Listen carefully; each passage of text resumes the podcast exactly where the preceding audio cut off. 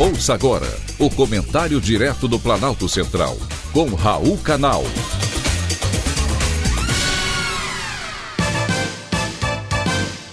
Queridos ouvintes e atentos escutantes, assunto de hoje: Nise Yamaguchi. Garantir mais mulheres na política nem sempre é uma preocupação dos partidos.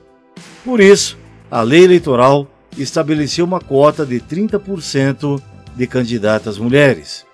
E todas as legendas são obrigadas a respeitar esse percentual mínimo. Uma das mulheres que atendeu à solicitação do partido para se candidatar às próximas eleições foi a médica Nise Yamaguchi, que se filiou ao PROS para disputar uma vaga ao Senado Federal pelo estado de São Paulo.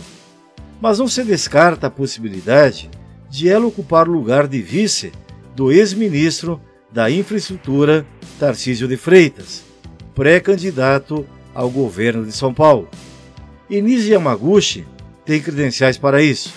É médica, pesquisadora docente, com doutorado em oncologia pela Universidade de São Paulo, imunologista e tem ampla experiência com cuidado personalizado de mais de 11 mil pacientes de câncer.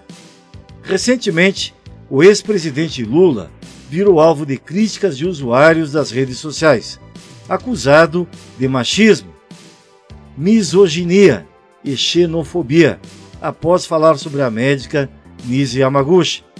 Em um evento só para petistas, Lula elogiou o senador Otto Alencar como exemplo de dignidade depois que o senador atacou a médica durante a CPI da Covid-19 do Senado Federal.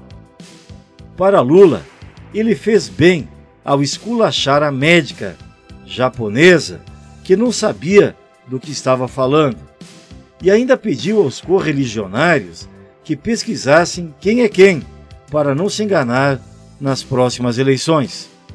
Lula acha que o povo é bobo. Quem não sabe do que está falando é ele.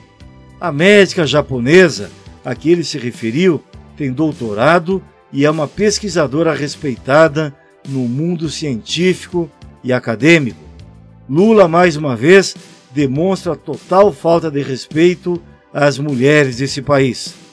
Tomara que todos vocês que me ouvem sigam o conselho dele, que pesquisem quem é quem para não se enganar nas próximas eleições. O único que enganou o povo, delapidando o patrimônio público até agora foi ele. Um privilégio ter conversado com você.